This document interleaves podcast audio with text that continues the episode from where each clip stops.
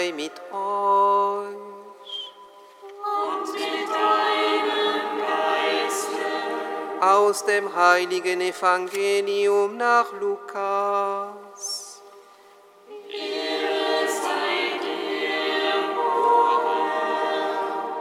Am ersten Tag der Woche gingen die Frauen mit den wohlriechenden Salben, die sie zubereitet hatten, in aller Frühe zum Grab.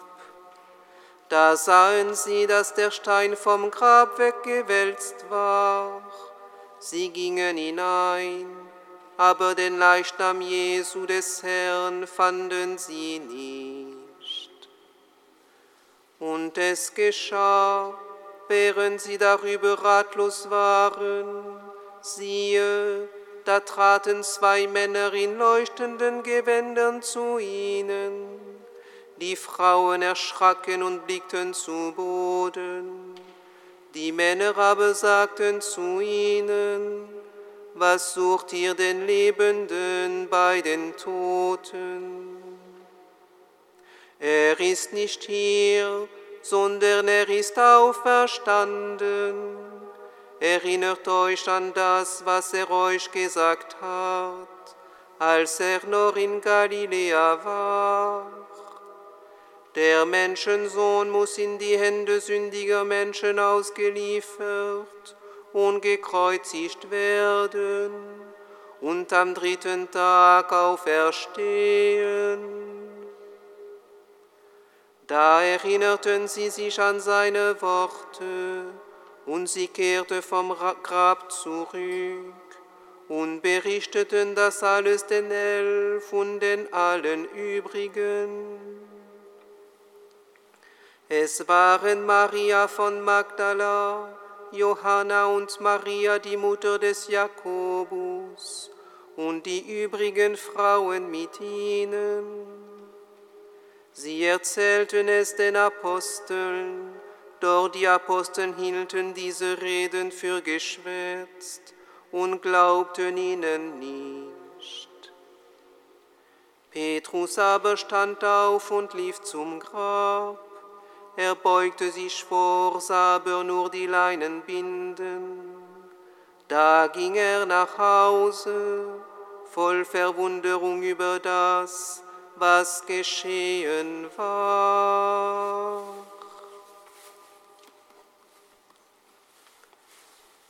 Der Herr ist erstanden aus dem Grab, durch den Tod besiegte er den Tod.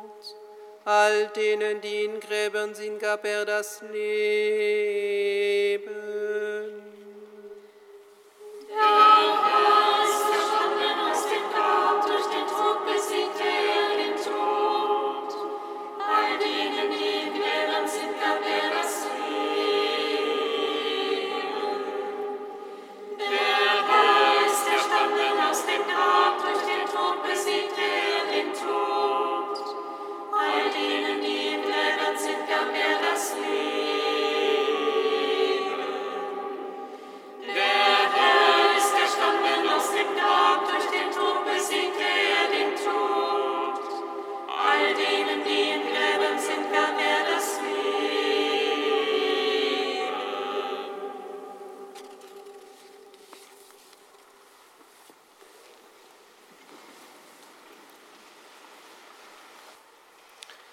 Warum?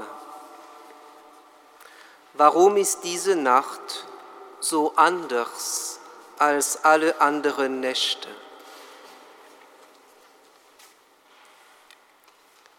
Diese Frage steht traditionell das jüngste Kind dem Vater zu Beginn des Sedermahles, das zum Pessachfest an den Auszug des Volkes Israel aus Ägypten erinnern soll. Warum ist diese Nacht so anders als alle anderen Nächte? In diesem Jahr feiern Juden und Christen gleichzeitig Pessach und Ostern. Eine Gelegenheit, auch uns Christen zu fragen, warum ist diese Nacht so anders als alle anderen Nächte? Weil Christus auferstanden ist. So eine Nacht, wo ein Mann aufersteht, gab es nur einmal in der Geschichte der Menschheit. Und diese Auferstehung feiern wir. Nicht mehr den Auszug aus Ägypten durch das Rote Meer, sondern den Auszug Jesu aus dem Grab, aus dem Tod, und zwar für immer. Warum? Wieso? Eine Frage, die Kinder den Eltern immer wieder stellen, wenn sie etwas Unbekanntes sehen oder erleben. Sie denken ja, dass Erwachsene immer Antworten auf alles haben, dass Erwachsene alle Warum mit einem Weil antworten können. Warum ist das Gras grün? Warum gibt es Eier an Ostern im Garten? Wie sind die da gekommen? Legen jetzt auch Hase Eier? Warum? Jesus, Jesus stellte auch so eine Frage an seinem Vater und zwar am Kreuz. Mein Gott, mein Gott, warum hast du mich verlassen? Wir wissen ja, dass diese Frage den Anfang des Psalm 22 ist. Aber solche Fragen steht der Psalmist sehr oft. Herr, Warum bleibst du so fern? Warum verbirgst du dich in Zeiten der Not? Warum hast du mich vergessen? Warum muss ich trauernd umhergehen, von meinem Feind bedrängt?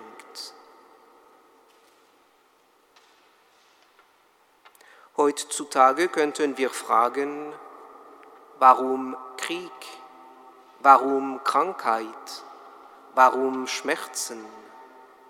Warum Missbrauch aller Arten in der Kirche, in Klöstern, in Gemeinschaften und in der Gesellschaft? Warum immer noch Trauer und Tod? Wie können wir da weitergehen, mit das alles weiter glauben? Weiter glauben, dass Gott gut ist, dass Gott uns liebt, dass wir schon gerettet sind, wenn wir täglich Leid, Unsinn und Tod erfahren, wenn Eltern um ihr Kind trauern, wenn Menschen Leiden ohne Zahl erfahren. Das sind nicht mehr Kinderfragen, sondern Erwachsenenfragen. Wer kann sie dann beantworten? Wer ist größer als Erwachsene? Ja, Gott, nur Gott kann sie beantworten. Er gibt aber keine Antwort zu diesen Fragen. Genauer gesagt, gibt er keine Antwort zum Warum. Warum Leid? Warum Tod?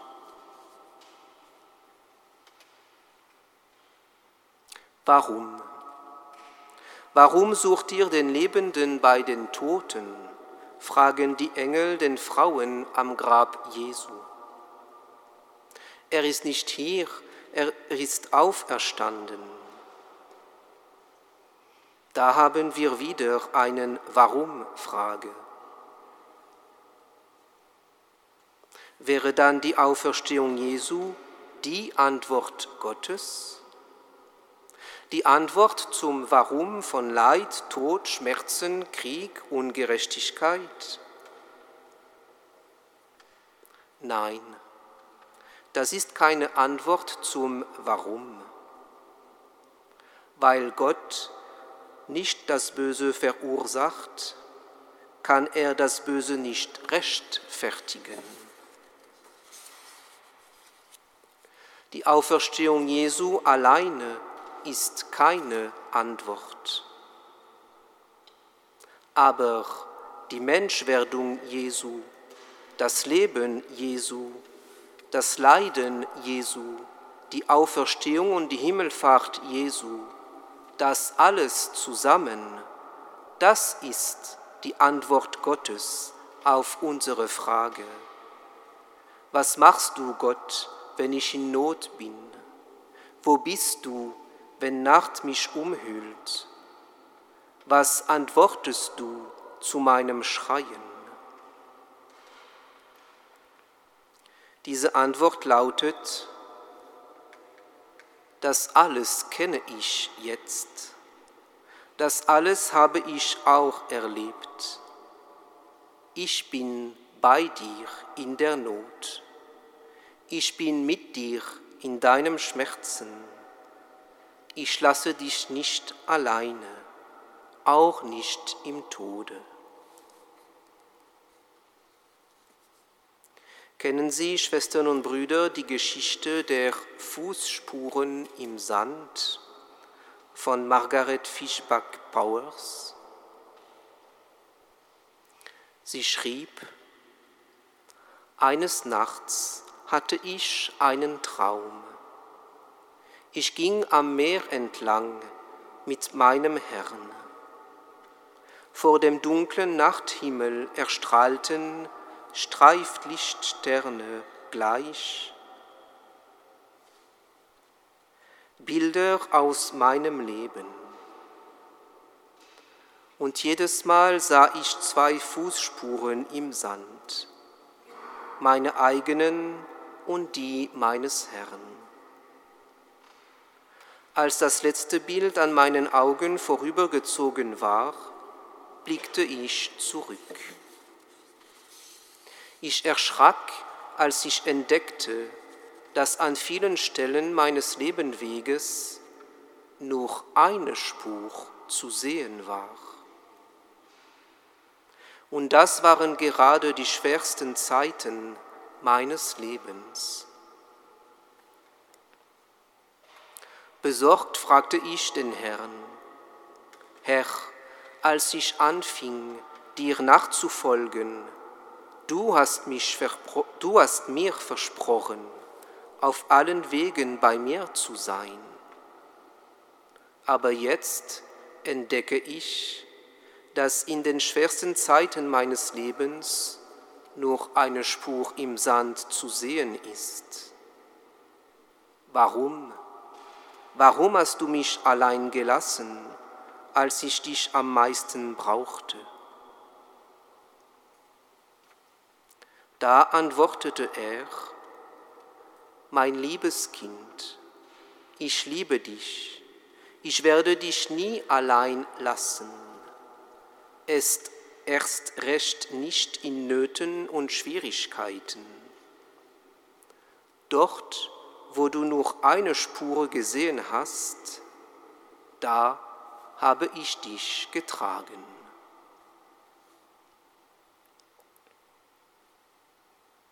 Mit der Auferstehung Jesu hat Gott Krieg, Krankheit, Schmerzen und Tod nicht beseitigt. Mit dem ganzen Leben und dem Tod Jesu sagt uns Gott, ich lasse dich nicht alleine. Wir müssen aber bekennen, das ist jedoch selten, zu spüren. Das glauben wir. Und Glauben heißt weder sehen noch spüren. Glauben heißt Glauben. Glauben, wie Paulus sagt, soweit ich aber jetzt noch in dieser Welt lebe, lebe ich im Glauben an den Sohn Gottes, der mich geliebt und sich für mich hingegeben hat. Am Kreuz sagte Jesus nicht nur, warum? Mein Gott, warum hast du mich verlassen? Seine letzten Worte im Lukas-Evangelium sind, Vater, in deine Hände lege ich meinen Geist. Jesus, der Sohn Gottes, sollte anscheinend auch lernen zu glauben. Zu glauben auch, wenn alles dagegen spricht. Verrat, Todesangst, Grausamkeit, Verlassenheit, Schmerzen ohne Zahl und Tod. Und trotzdem, oder genauer, wie das alles, sagt er, Vater, in deine Hände lege ich meinen Geist. Diese Worte Jesu klingen wie ein Glaubensbekenntnis. Anders gesagt heißt das, Gott, mein Vater, ich sehe dich nicht, ich höre dich nicht mehr wie früher ich spüre deine Gegenwart gar nicht, ich verstehe dich nicht, aber ich glaube an deine Liebe zu mir. Trotz allem und mit das alles vertraue ich dir.